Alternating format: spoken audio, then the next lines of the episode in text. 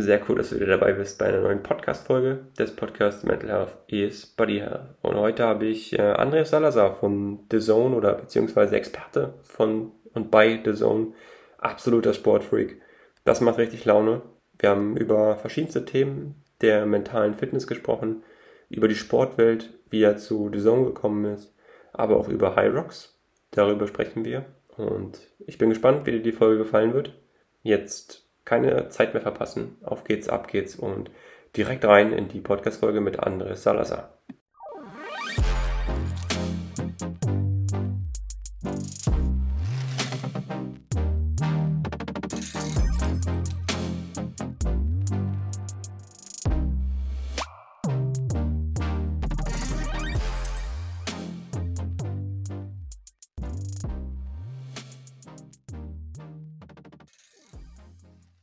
Willkommen zu einer brandheißen neuen Podcast-Folge des Podcasts Mental Health is Body Health. Und heute habe ich, ja, ich würde mal sagen, ich komplettiere das Feld der Moderatoren, Moderatoren, Kommentatoren, wie man es auch immer nennen möchte. Und ich habe mir wieder einen Experten eingeladen, einen äh, ja, Sportler durch und durch, Andres Salazar von The Zone. Und ich freue mich sehr, dass er da ist. Ich glaube, äh, es ist ein ganz, ganz spannender Input, den wir heute wieder mit reinbringen.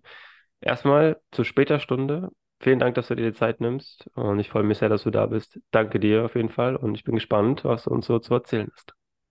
Ja, vielen Dank dir für die Einladung. Ähm, du weißt, ich bin Spanier, da muss man immer zur späten Stunde geht's da ab. Da wird man kreativ.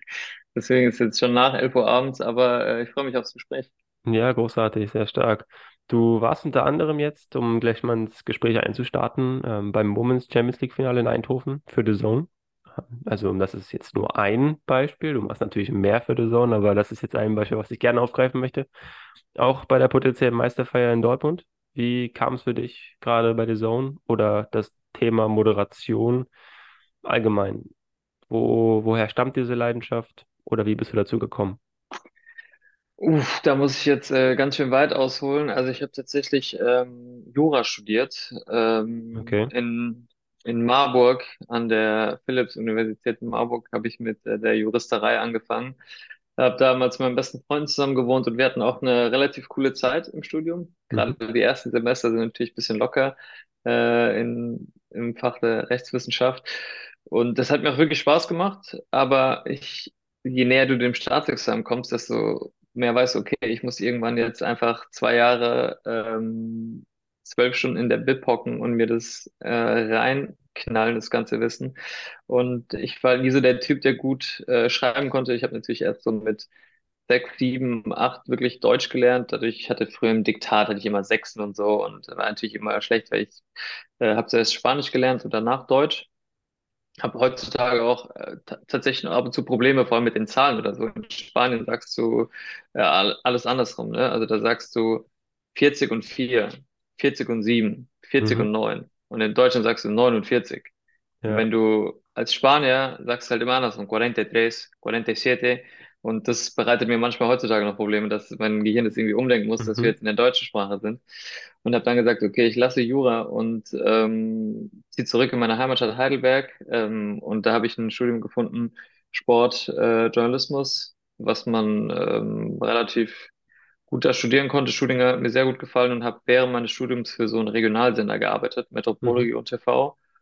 Ähm, und mein Chef damals war ziemlich cool. Ich meine, die Gegend, Rhein-Neckar-Gegend, wo ich herkomme, ist halt ähm, sehr, sehr sportlerstark. Ich glaube, es hat die meisten Bundesliga-Vereine in der ganzen, in ganz Deutschland. Also auf die Fläche gesehen mit Erste Liga Hockey, mit Rhein-Neckar-Löwen, mit Sandhausen, mit Hoffenheim, mit den Adler Mannheim. Ähm, und ich hatte dann das Glück, dass der mir ein Mikro in die Hand gegeben hat und gesagt, hey Andres, hier, geh halt mal zu den äh, Rhein-Neckar-Löwen zur Meisterschaftsfeier, mache irgendeinen Beitrag drüber. Und dann habe ich halt die ersten Stark. Stand-ups gemacht vor der Kamera und so. Und auf irgendeiner Gala ähm, bei den Sports Awards Rhein-Neckar habe ich dann Julian Nagelsmann interviewt, der damals äh, ausgezeichnet wurde als, oder beziehungsweise er war nominiert als einer der besten Trainer der Region, hat aber dann der äh, Isländer gewonnen von den Rhein-Neckar-Löwen, der damal, damalige Trainer. Und mein Bewerbungsbild bei meinem, in, äh, bei, mein, bei meiner Bewerbung bei der Zone war halt, wie ich Julian Nagelsmann interview. Stark. Und ähm, dann hat mich halt äh, von der Zone sofort der zuständige Typ für die Praxis angerufen, mit dem lange gequatscht und dann kam ich 2018 zu, zu The Zone Und ähm, ja, dann fängst du halt als Redakteur an, ähm, viel geschnitten, viel gefilmt, immer sehr viel Eigeninitiative gemacht und dann halt mal gesagt, hey, ich würde gerne mal ein Interview führen. Dann führt eins zu dem anderen und bin natürlich sehr dankbar, dass ich jetzt das machen darf, was ich gerade mache und äh, sehe es auch absolut nicht als selbstverständlich an.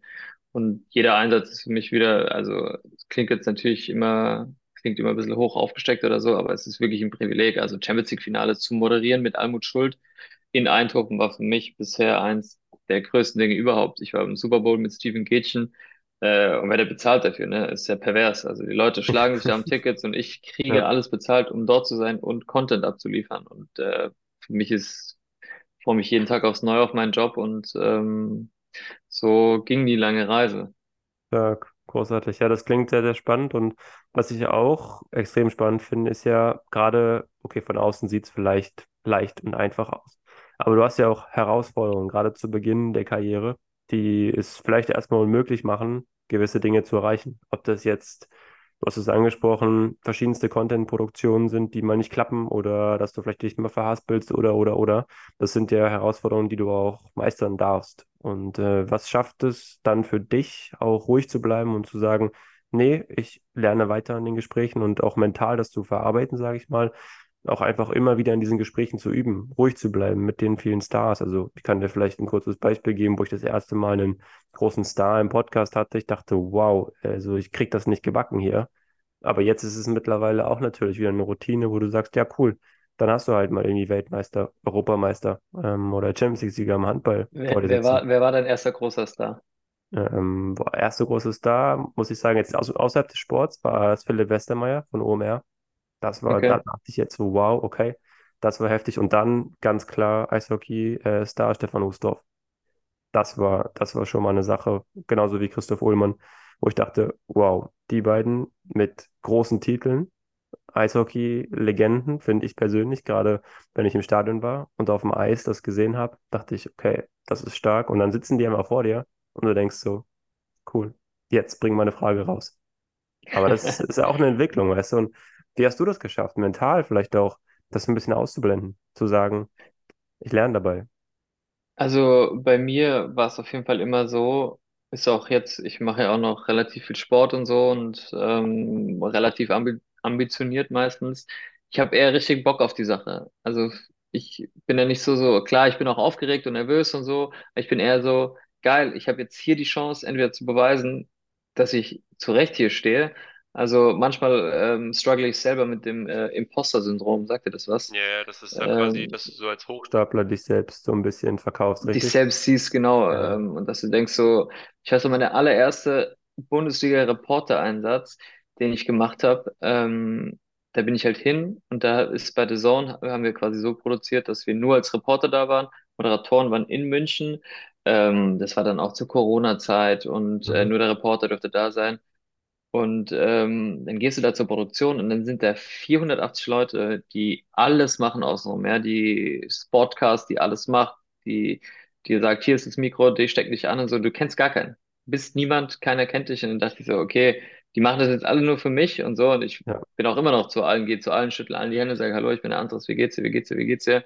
Manche Leute wurde mir zugetragen, ähm, laufen da ein bisschen andersrum, ne? Auch nicht jetzt von der Zone, sondern von anderen.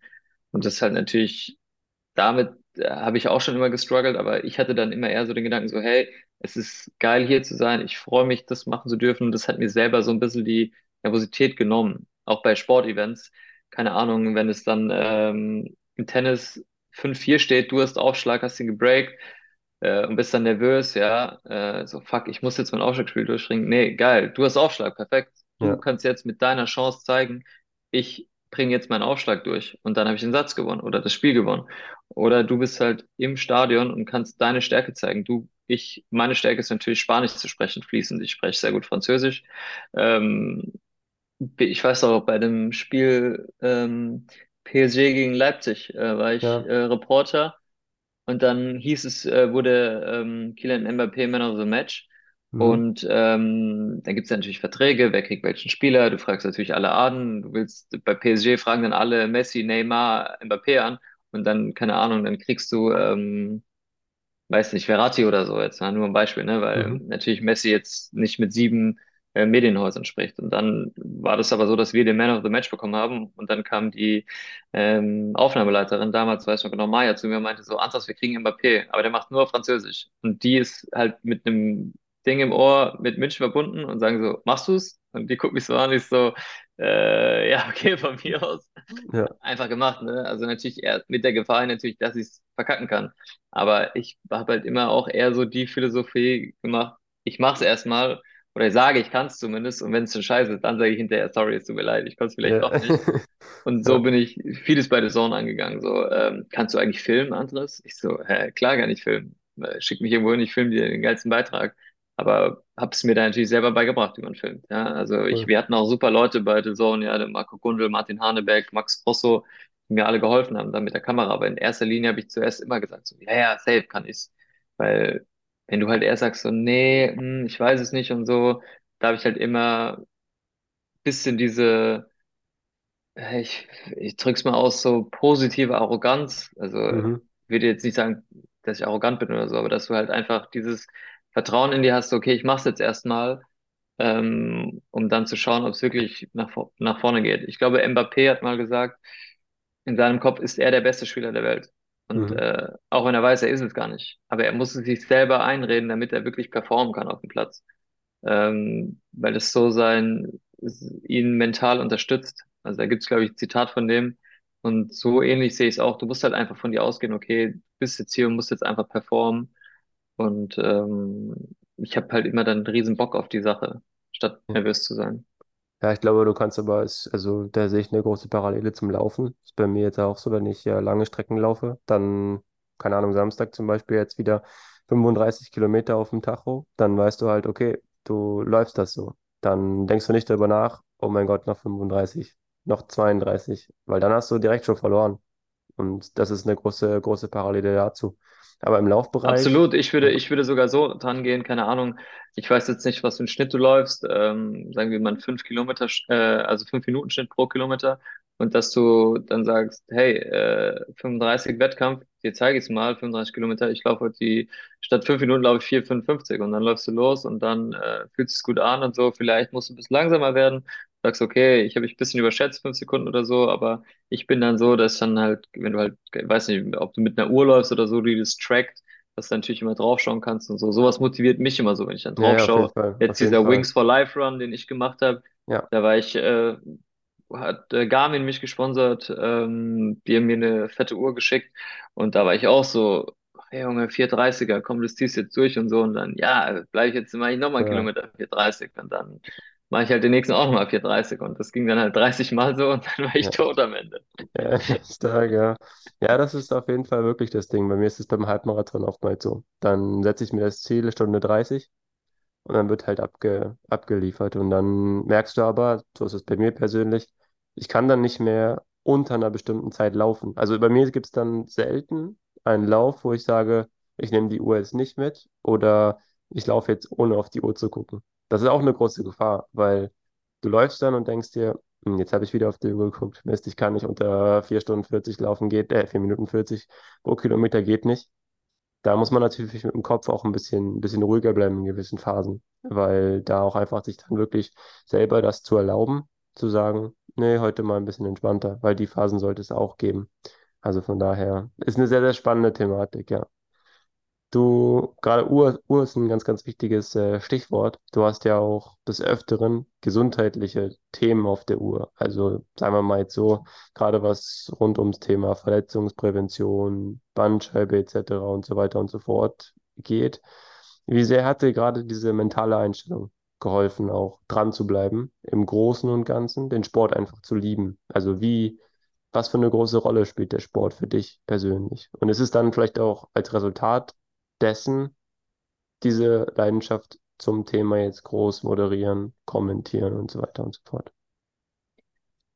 Boah, das, äh, ist eine ziemlich gute und komplexe Frage. Ähm, ich weiß auch gar nicht, ob da meine Einstellung so die gesündeste ist. Ähm, also für die, die es vielleicht nicht wissen, ich hatte halt schon dreimal einen Bandscheibenvorfall, dreimal auch wirklich an der gleichen Stelle, äh, im unteren Rücken, äh, LW4 und 5. Und ähm, beim ersten Mal checkt man es natürlich nicht so richtig, habe ich jetzt einen Bandscheibenvorfall oder ist es eine Vorwölbung oder was genau ist es?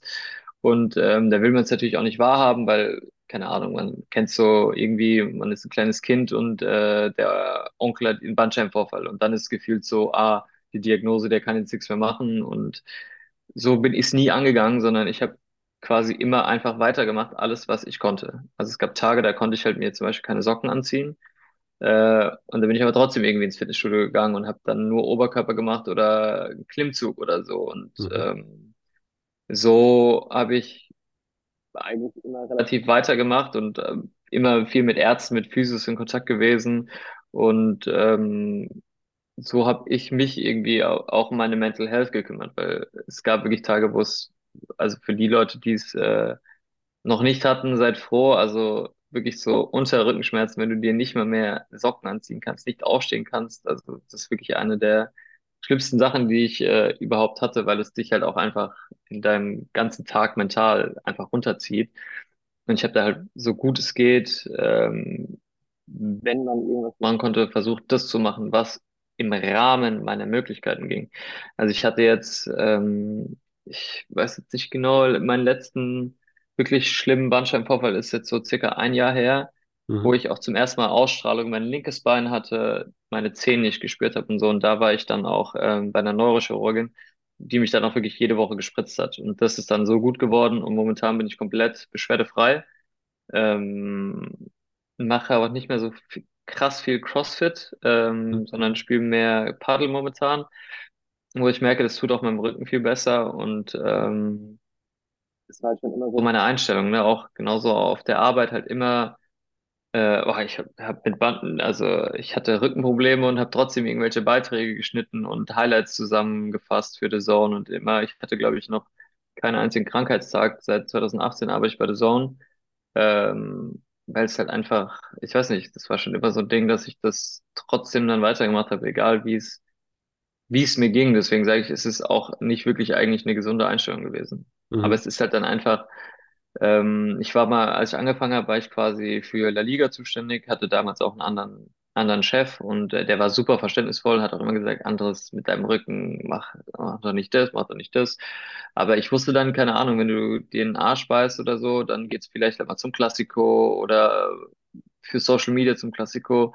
Dann war ich, glaube ich, in den ersten paar Jahren, äh, ähm, in den ersten drei Jahren auf sechs Klassikos bei allen Spielen, ne? Stark. Was für Ja. mich natürlich als äh, Madrilene, der ich bin und äh, Madrid-Fan für mich das Größte überhaupt ist. Also El Clasico ist für mich immer noch das geilste Spiel. Ähm, ja, deswegen weiß ich nicht, ob ich da der äh, das richtige, perfekte Vorbild bin. Manchmal ein bisschen unvernünftig. Okay. Ja, aber ist ehrlich auf jeden Fall. Aber du hast es schon angesprochen, perfekte Überleitung, als würdest du quasi etwas mit Medien machen, weil das ist genau die, die nächste Thematik. Und zwar, das ist dieses Ding rund um Lieblingsverein. Jetzt gibt es ja die Möglichkeit, ich habe das ganz, ganz witzig, war das, als ich Daniel Schlager fragte von ähm, aus Perspektive des Schiedsrichters, wie es ist, wenn du deinen Lieblingsverein pfeifst. Und er hat sich so ein bisschen bedeckt gehalten und meinte, er dürfe das nicht, einen Lieblingsverein zu haben, aber du hast es jetzt gerade offiziell gesagt und für diejenigen, die das jetzt ja auch, äh, ja, vielleicht schon wussten, aber wie dem auch sei, auf jeden Fall ist das eine spannende Thematik. Wie gehst du damit um oder wie ist es für dich, wenn du deinen potenziellen Lieblingsverein moderierst oder Spieler sprichst oder über diesen Verein berichten darfst? Kommt da nochmal eine Also, andere Würze rein oder ist das nochmal eine stärkere Fokussierung? also in meiner subjektiven Wahrnehmung bin ich ähm, eher sogar zu streng zu Real. Also ich bin Okay. eher, feier dann eher mal, also ich kann ja auch objektiv sagen, dass Messi einfach technisch und äh, so wie er gespielt hat, der beste Fußballer aller Zeiten ist. Ne? Also, dass ich Cristiano natürlich abgöttisch feier, weil er 480 Millionen Tore gemacht hat und ähm, der 180 Mal die Champions League gewonnen hat mit Real Madrid und Sergio Ramos einfach ein geiler Typ auf dem Platz ist. Das ist ja das eine, aber trotzdem kann ich ja sagen, dass äh, MSN, glaube ich, so ziemlich das geilste äh, Trio, also wenn ich mich jetzt wirklich um Leben und Tod gehen würde und muss, äh, müsste mich entscheiden, ob ich äh, MSN nehme, also Messi, Suarez, Neymar oder Bale, Benzema, Cristiano, dann ist halt Messi, Suarez, Neymar einfach, die waren, die drei waren einfach geisteskrank, die waren so geil und ich bin dann eher manchmal sogar ein Tick zu streng zu meinem Verein. Aber Mhm. dazu kann ich nur sagen, ähm, auf Social Media bist du so oder so gehasst und kriegst Shitstorm, egal von welchen Seiten. Also bei mir wurde mal, äh, bei irgendeinem Klassiko wurde mal irgendwie geschrieben so, was ist das für ein scheiß Barca-Fan und so. Und dann dachte ich mir so, ja, es beweist halt einfach mal, dass man das eher nicht lesen sollte, weil ich Ja. natürlich überhaupt gar kein Barca-Fan bin und ich auch die ähm, Politik in Katalonien äh, kann ich auch nicht für gut heißen. Also Separatismus ist nie wirklich gut und wir sollten in Spanien eher äh, Brücken bauen, statt Wände hochzureißen und sich äh, abzuspalten, meiner Meinung nach. Sondern man sollte Hand in Hand in die Zukunft gehen und eher für Zusammenhalt sorgen, statt ähm, für Separatismus. Und dafür stehen halt die Katalanen. Und ähm, das sind halt Sachen, die mir eher nicht so gefallen. Aber natürlich, aufgrund der Franco-Diktatur kann ich natürlich auch die Katalanen verstehen und die Basken, die ähm, so unterdrückt wurden zu der Zeit. Ähm, das wird ja in Deutschland jetzt nicht, äh, nicht so krass behandelt, die Franco-Diktatur. Deswegen würde ich sagen, gehen wir da nicht zu tief ins Thema rein. Ähm, aber ich kann schon beide Seiten verstehen, aber ich bin eher dafür, wie gesagt, Brücken zu bauen, als äh, Wände hochzureißen. Jetzt kommt eine kleine Werbung. Aufgepasst, liebe Leute. Denn du kennst vielleicht das Gefühl, Pasta hier, Pasta da. Das ist irgendwie alles immer das gleiche oder dasselbe. Jetzt habe ich aber was ganz Neues für dich. Denn Just Taste bietet die Möglichkeit der Gemüsepasta. Gemüsepasta in Form von Pasta individuell mit verschiedensten Gemüsesorten, das heißt aus Gemüse hergestellt. Vegan, glutenfrei, die beste Alternative für Pasta. Und das Schöne daran ist, diese Gemüsepasta, die schmeckt auch noch. Just Taste hat vor allem Sorten wie Kichererbsen oder auch mit einem schönen Minzpesto. Das macht richtig, richtig Spaß. Süßkartoffel ist auch mit dabei. Also du kannst da gerne mal im Online-Shop schauen und das Schöne ist, du bekommst auch noch 10% mit dem Code Leroy10 auf deine nächste Bestellung. Also ich würde sagen, schau einfach mal in den Online-Shop, ist in den Shownotes verlinkt. Just Taste Gemüsepaste auf einem ganz, ganz neuen Level und Niveau. Das macht richtig Spaß und ich würde sagen, jetzt geht's weiter mit der Podcast-Folge. Du hast die Information. Just Taste ist ein Muss. Viel Spaß. Werbung Ende. Okay, ja, stark. Das heißt, man sieht dich dann demnächst in Berlin, äh, wenn es dann heißt Union gegen Real Madrid. Oh, das, das, äh, das weiß ich nicht. Also die Pläne, die kann ich gar nicht beeinflussen und weiß ich auch gar nicht das Prozess da, also, äh, den Prozess dahinter. Ähm, Ich glaube eher nicht. Also die ganz großen Spiele machen immer andere Leute, aber es ist also zum Beispiel bei uns ein Reporter, Max Siebert, der macht immer die Bayern. Mhm. Und da muss er sagen, der ist einfach der Beste. Und der hat es auch absolut verdient, dass der jedes Mal wieder belohnt wird, dass er diese Einsätze bekommt. Und der ist auch überragend. Und ich rede auch oft mit ihm und wir tauschen uns immer aus. Und ähm, hoffe, ich kann mir diese Attitüde beibehalten und dass es nicht, äh, es gibt natürlich auch leider viel Missgunst und warum macht er das und warum macht er das? Aber da versuche ich mich so gut es geht rauszuhalten. Ich finde einfach, der Max ist einfach einer, einer unserer besten Typen, die wir haben, ja. Ähm, und der hat es halt einfach verdient und der steht auch da zu Recht, dass er dann wahrscheinlich Bayern United macht oder so. Sage ich jetzt einfach, ich weiß gar nicht, ob es stimmt. Ne? Also ja, wahrscheinlich okay, stimmt es eh nicht. Ähm, aber letzte Saison war es zum Beispiel so, dass er, glaube ich, fast immer die Bayern gemacht hat und der ist halt einfach gut. Und äh, wenn ich Real Union mache, freue ich mich mega und äh, fuchs mich da sowas von rein. Aber wenn ich ähm, XY gegen XY mache, freue ich mich genauso. Also cool. für Ja, mich ist einfach dieser Job ist einfach, es ist einfach geil. Was mir stark. natürlich auch, was mir gerade gut an diesem Job gefällt, ist, dass ich unter der Woche sehr viel frei habe. Ne? Ähm, das Mhm. heißt, ich kann mir alles gut einteilen. Ich kann meistens ein bisschen länger schlafen, vielleicht jetzt als ein normaler Mensch. Ich bin halt eher ein nachtaktiver Mensch. Ich bin nachts sehr kreativ. Ich bereite nachts äh, alles vor. Ich schreibe nachts äh, meine, meine Spielvorbereitung, meine Karteikarten, falls ich, ich arbeite ja auch viel für Social Media, wo wir so Quizze machen und so witzige Formate. Ähm, vielleicht kommen wir darauf noch zu sprechen. Äh, ich weiß ja nicht, was du vorbereitet hast, aber das zum Beispiel bereite ich auch alles eher nachts vor und dann bin ich halt einfach nachts kreativ und bei uns ist es halt so, solange wir unsere Arbeit machen und gut machen, ist es egal, wann wir sie machen und das ist halt so eine Freiheit, die ich auch sehr schätze in meinem Job. Das heißt, ich kann dann halt mal dienstags äh, um 10 ins Fitnessstudio gehen ähm, abends ist dann Champions League, ne? Und dann kann ich halt Ja, auspennen oder so und dann geht's halt abends in die Redaktion, wenn ihr halt alle auf der Couch hockt und Fußball schaut, müssen wir arbeiten. Ähm, dafür bin ich halt verhältnismäßig den Tag über frei, unter der Woche mal ein bisschen entspannter.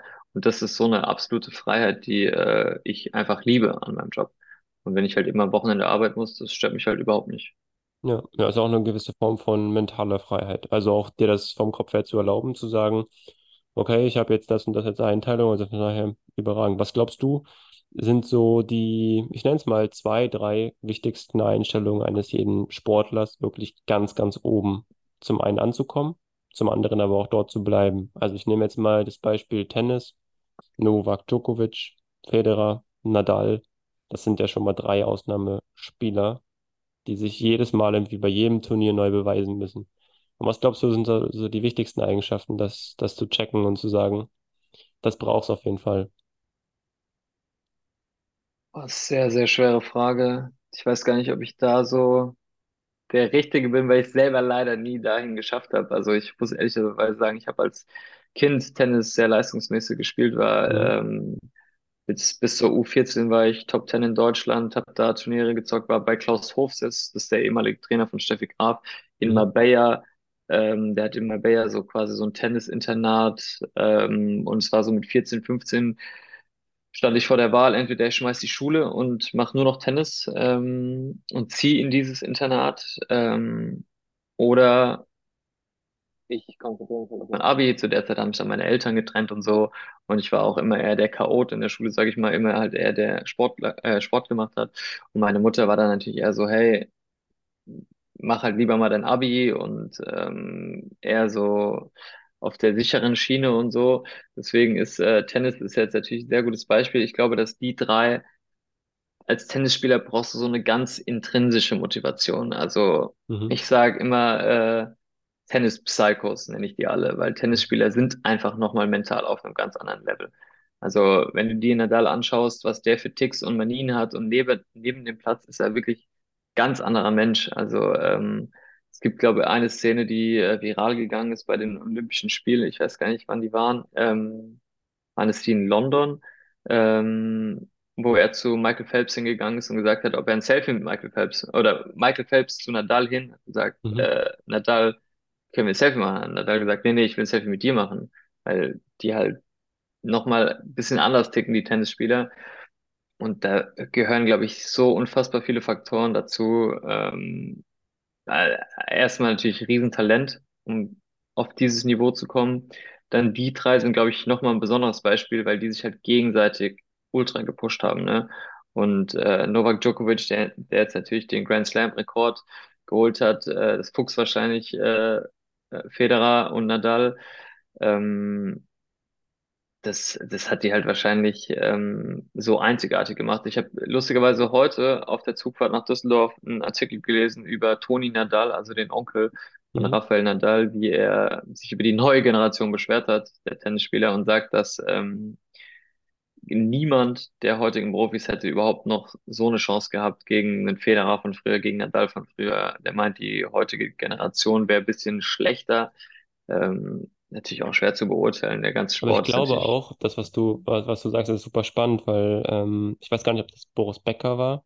Ich glaube, es war Boris Becker, der auch sagte, es hätte keinen Nadal in dieser Form gegeben, wenn nicht Djokovic und auch Federer zur gleichen Zeit dort gewesen wären. Also keiner Ja, von genau, denen hätte, hundertprozentig, ja, keiner hundertprozentig, von ja. denen hätte das quasi erreichen können, was er erreicht hat, wenn es die anderen nicht gegeben hätte. Und ich glaube, das ist auch so ein Punkt, das, was du ansprichst, mit dem, dass die Generation ein bisschen schwächer ist, weil ich meine, bin jetzt nicht der Riesenexperte im Tennis, aber so die fünf, sechs Top-Leute kennt man ja und so ein Medvedev oder ein Zverev, das sind dann ja auch Leute, die nachziehen müssen jetzt. Und die Frage ist dann halt immer, wen haben die denn, wo sie sagen können, okay, jetzt geht's los, weißt? Das ist halt auch nochmal so ein spannender Punkt. Also im Tennis musst du dich ja dann auch bei jedem Turnier irgendwie neu beweisen. Du hast sehr, sehr kurze Instanzen, dich immer wieder aufs neue Level zu heben. Und auch da ist es so, wenn du ein Turnier nicht gut spielst, dann bist du direkt mal wieder auf, keine Ahnung, Weltrangliste 10 oder 12 oder whatever. Und da das wieder mental zu verarbeiten und zu sagen, nee, ich ziehe mich wieder hoch, brutal schwer. Und ich glaube, wenn du aber zwei weitere hast, die auf dem gleichen Niveau oder noch besser sind, dann ist das einfacher. Habe ich das Gefühl. Ich kann es Aber das, ganz aber das, sagen, das Gleiche gilt, glaube ich, auch für äh, CR7 und Messi, oder? Ja, denke ich auch, Also klar. Ja, wären beide auf diesem Niveau, wenn es nicht immer heißen würde, wer ist besser, wer ist besser. Und Ronaldo dachte, fuck, diese Saison muss ich wieder ja, 30 Tore machen, weil wenn ich keine äh, 30 mache, dann macht Messi 35. Wenn ich ja, keine 35 mache, macht er 40 oder so. Und ähm, diese Rivalität spornt natürlich an. Und ähm, ich glaube, dass, dass das auch einer der Riesenfaktoren ist, was man immer so unterschätzt. Also es hieß immer Messi oder äh, Cristiano. Ich glaube, es war einfach ein Privileg, dass wir die den letzten gefühlt 20 Jahre ja, so zuschauen durften. Und ich meine, es gibt keine geilen Klassik äh, geileren Klassikos als die mit äh, Messi und CR7, oder? Wenn ja, äh, Ramos mal absolut. wieder Ja, völlig durchdreht und Puyol äh, eine Watschen gibt, obwohl die eigentlich Best Friends sind. Äh, war schon äh, Entertainment pur. Ja, definitiv. Stark. Thema Entertainment ist auch eine Sache, die du äh, bei den Rocks World Championships äh, gemacht hast oder machst. Ist ein ganz, ganz spannendes Thema. Magst du uns da mal mitnehmen, wie man zu so einer Thematik kommt, warum man sowas eigentlich macht und äh, was dich daran so auch zum einen mental natürlich, aber körperlich auch erfüllt? Ähm, also Hy Hyrox war eigentlich, ähm, das Ganze ist schon vor Jahren eigentlich losgegangen und zwar Ich habe äh, auf Netflix diese CrossFit-Dokus gesehen, äh, Fittest Man Alive, Mhm. und ähm, habe die, glaube ich, 2016 angefangen zu schauen. Und damals gab es in meiner Heimatstadt, ich komm, ich bin in Weinheim geboren, also äh, in der Nähe von Heidelberg. Damals gab es keine CrossFit-Box, also der Ort, wo man trainiert, heißt Box. Also statt. Fitnessstudio sagt man halt Box, ist halt einfach so. Ähm, und in Weinheim und Umgebung gab es keine Box. In Heidelberg gab es eine, aber das war natürlich dann zu weit weg und so. Und erst als ich nach München gezogen bin, habe ich mit CrossFit angefangen. Das heißt, ich habe zwei Jahre schon CrossFit geschaut und wusste alles. Und da ich ja auch so ein Sportnerd bin, äh, hatte ich mir alles reingelesen, hatte es aber noch nie gemacht. Mhm. dann muss man da eigentlich so ein Anfängerseminar machen, wo man die Übungen lernt und so. Und ich bin dahin und wusste schon alles. Ich kannte jede Übung, weil ich jeden Film mir reingezogen habe, kannte jedes YouTube-Video und habe das dann ähm, sehr krass betrieben. Und ähm, ich war halt schon immer mehr so der, im CrossFit sagt man Cardio Bunny, also einer, der gut Mhm. in Cardio-Sachen ist und nicht der Gewichtheber. Ich kann gar nicht so viel äh, Gewicht stemmen und ähm, habe dann halt jahrelang CrossFit gemacht und ähm, mein Laufen halt dazu. Ja, ich war halt schon immer relativ fit, ähm, viele Workouts mit Laufen oder Intervalle habe ich halt so privat nebenher gemacht und dann hat mich fünf Tage vor dem Hyrox Event in München hat mich mein Partner damals dann gefragt, dass sein Partner Corona oder ähm, na, was Corona? Ja, ich glaube Corona, ob ich für ihn einspringen könnte. Äh, ich so, ja, okay. Und ähm, er hat dann herausgestellt, dass ich sehr, sehr gut bin, weil Mhm. Hyrox ist sehr viel Laufen. Es ist quasi, äh, es sind acht Stationen, du musst achtmal einen Kilometer laufen und nach einem Kilometer laufen kommt dann quasi eine Übung. Also 1000 Meter Rudern, 1000 Meter den Skiergometer, Mhm. ähm, 80 Meter Burpees oder sowas. Ähm, und wir haben es halt im Duo gemacht und ähm, sind direkt Zweiter in München geworden Cool. Ja. und äh, hatten auch eine super Zeit und haben uns damit die Top 3 aus Deutschland qualifiziert sich dann für die Weltmeisterschaft, in, die zu dem Zeitpunkt in Las Vegas war. Dieses Jahr wäre es jetzt in Manchester, in Manchester gewesen. Und ähm, witzig war, wir waren für CrossFit Munich da, Mhm. ähm, hab da ein bisschen Social Media für die gemacht und dann haben wir die ganze Siegerehrung so alles verpasst. Wir haben es gar nicht mitbekommen, dass wir Zweiter wurden. Ähm, und dann irgendwann hieß es so, ja, sie haben gehört, mein Name stand da irgendwie so als Platz zwei oder so. Ich so, hä, was? Okay, dann sind wir irgendwie so ähm, halt dann zu dieser Turnierleitung gegangen und so gemeint, äh, kann es sein, dass die Siegerehrung war, wir haben es verpasst und so. Dann meinte ich so, ja, ja, ihr wart ja gar nicht da, haben das ganze Fotoshooting verpasst. Das heißt, wir, ich habe jetzt ein Bild mit meinem Partner von damals, wie einfach alles leer ist und wir so auf dem Zweiertreppchen stehen mit der, mit der, Herrlich. mit der. Urkunde halt, äh, und es ist alles leer, da ist keine Sau mehr. Und dann haben wir halt so kurz gequatscht, hey, gehen wir nach Las Vegas? Und so, ja, war dann eigentlich relativ klar, dass wir es ähm, durchziehen. Und ähm, er hatte halt äh, ein Stipendium an der UCLA, hat da gekriegt, ähm, Mhm. deswegen ist er auch äh, sehr guter Läufer. Und er hat dann gesagt, ja, dann lass noch äh, LA machen, zwei Wochen und fahren wir da ein bisschen an der ähm, Küste entlang Kalifornien und so und war dann ein relativ cooler Trip und sind dann in Las Vegas Achter geworden Mhm. und da waren schon wirklich brutale Maschinen. Also wir hatten halt so ein Ding, äh, wir hatten ja nicht dafür trainiert und äh, wir haben dann auch gesagt, wir ziehen es durch, wir werden keinmal zusammen trainieren und wir machen dann einfach, jeder macht so sein Ding. Äh, und wir sehen uns dann in Las Vegas und so haben wir es auch durchgezogen, war eigentlich relativ witzig. Ähm, leider haben wir zwei, drei Penalties bekommen, weil er hat einmal den Sandsack fallen lassen. Ich wusste, der darf den Boden nicht berühren, der ist dann runtergefallen. Ich Mhm. habe den dann versucht aufzufangen und so Kleinigkeiten natürlich dumm, dass wir da äh, nie vorher trainiert haben oder die Regeln zusammen durchgelesen haben. Äh, aber es war einfach, ähm, es war wirklich cool und mental auch krass, weil ähm, wenn du da an der Startlinie stehst und da stehen die 15 Besten der Welt äh, in deinem Alter, ist natürlich auch sehr ein toxisches, äh, toxisches männliches Umfeld, dass du da ein Ja, absolut. Testosteron um dich geladen hast, wo äh, sich keiner was gönnt. Und ich war da, sage ich mal, schon so die dünnste Nudel äh, und habe halt eher so ein bisschen den Clown da halt, aber das ist auch meine Art, das dann so zu kompensieren, die Nervosität. Ne? Ich habe dann so ein bisschen äh, Scheiße gelabert und Witze gemacht. Und dann, wenn es losgeht, dann ist aber äh, Full Laser Fokus. Und ähm, war schon ein sehr, sehr geiles Erlebnis und mental, also ich weiß gar nicht, man, ich kann das relativ gut ausblenden, dann alles aus so. Ich bin dann wirklich nur noch auf der Zeit, in welcher Runde sind wir, was für ein Pace laufen wir, müssen wir noch mehr aufholen. Äh, Ich kann es irgendwie, ich bin da immer sehr, sehr konzentriert und bin wirklich nur so beim Sport wirklich voll fokussiert. Ich glaube, deswegen mache ich es auch so gerne einfach Sport, weil ich da einfach wirklich in, in dieser Zone bin. cool. In the zone. Ja. Du hast gecheckt. Kleines Ich wollte die, Ich, ich, wollte die Werbung nicht machen, aber du hast Aber du gecheckt. hast, aber du hast mir die Vorlage gegeben, ich musste nur noch einschieben. Das war, war stark. Großartig. Ich habe noch zwei schöne Fragen an dich. Und äh, die letzte Frage ist eine Frage, die ich jedem Podcast-Gast stelle. Und die bekommst also auch du. Und was mich aber noch mal sehr stark, glaube ich, interessiert, ist so dieses Ding, neben der Hyrox-Thematik, setzt du dir selber auch große Challenges, also dass du sagst, du läufst jetzt aber noch mal den, den Halbmarathon in unter einer Stunde 30? Oder hast du jetzt irgendwas, wo du sagst, das steht jetzt noch demnächst an als Challenge? Uff, ich will, ich habe auf jeden Fall eine, aber ich kann sie nicht im Podcast verraten, weil Okay, alles gut. sonst, sonst, sonst ist sie draußen in der Welt und dann äh, mache ich mich, glaube ich, selber angreifbar. Aber ja, auf jeden Fall. Ich habe Okay. einige Ziele, die ich noch machen will, erreichen will, ähm, sportlich sowie ähm, beruflich, was ich Mhm. so, wohin ich will.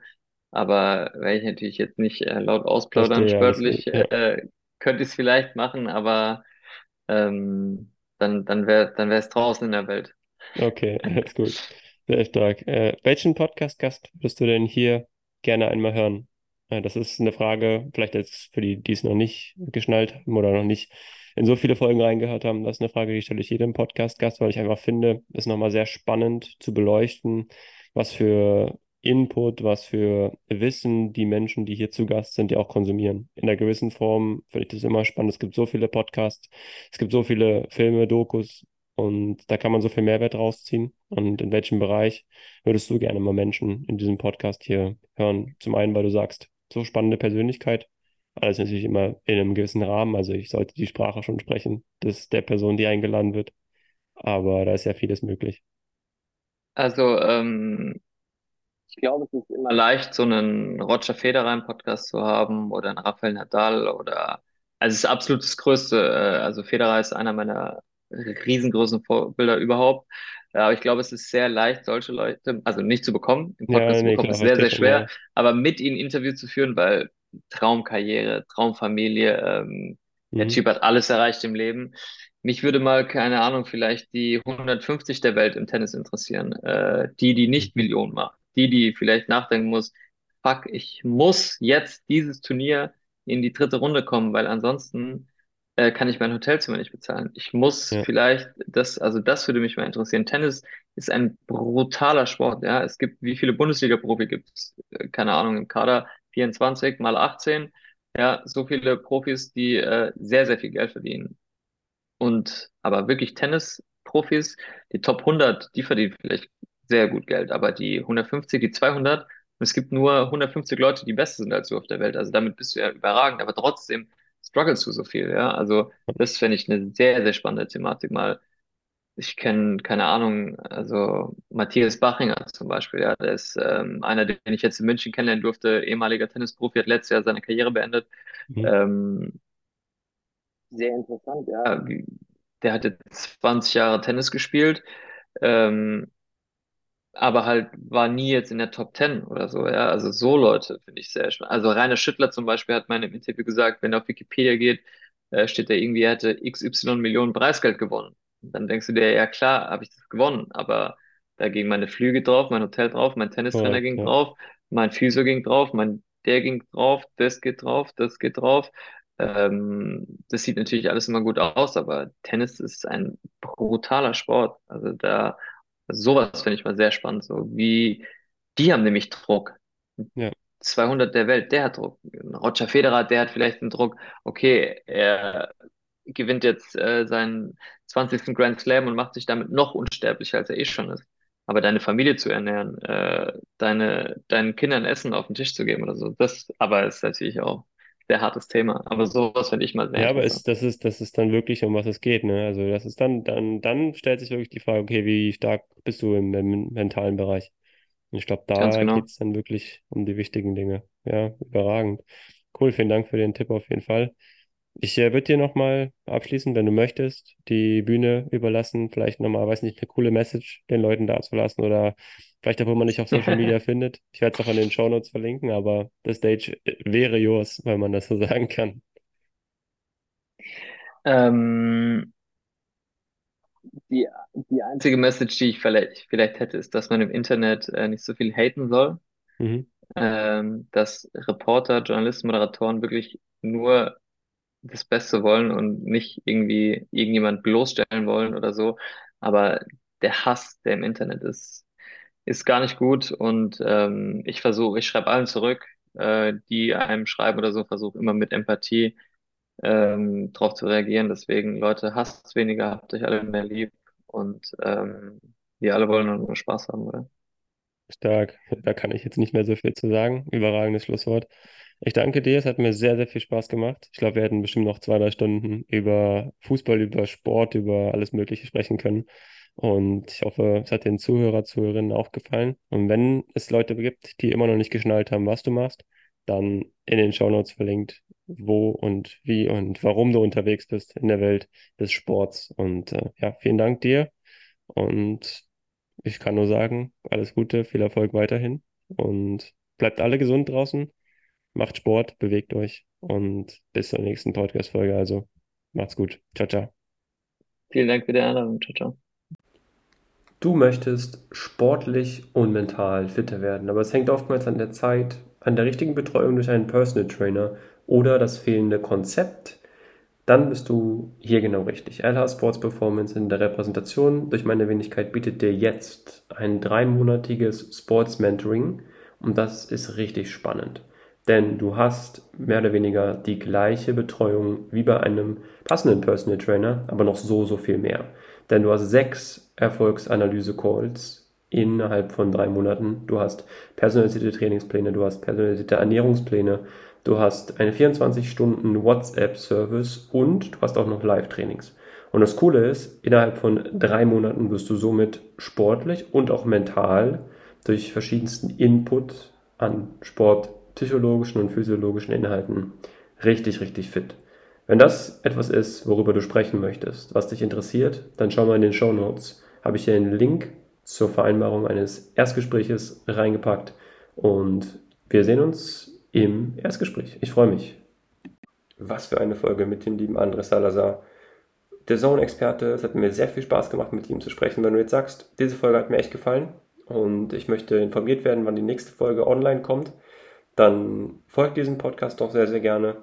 Wir sprechen auch in den weiteren Folgen über mentale Fitness, über Themen aus dem Sport, über Moderation, alles, was das Sportlerherz und vielleicht auch außerhalb des Sports begehrt und interessant macht. Coole Stories, spannende Facts. Also jetzt den Podcast folgen, gerne auch kommentieren, wie dir der Podcast gefallen hat. Und ich sage schon mal vielen Dank, bleib gesund, bleib sportlich. Bis zur nächsten Folge. Ciao, ciao.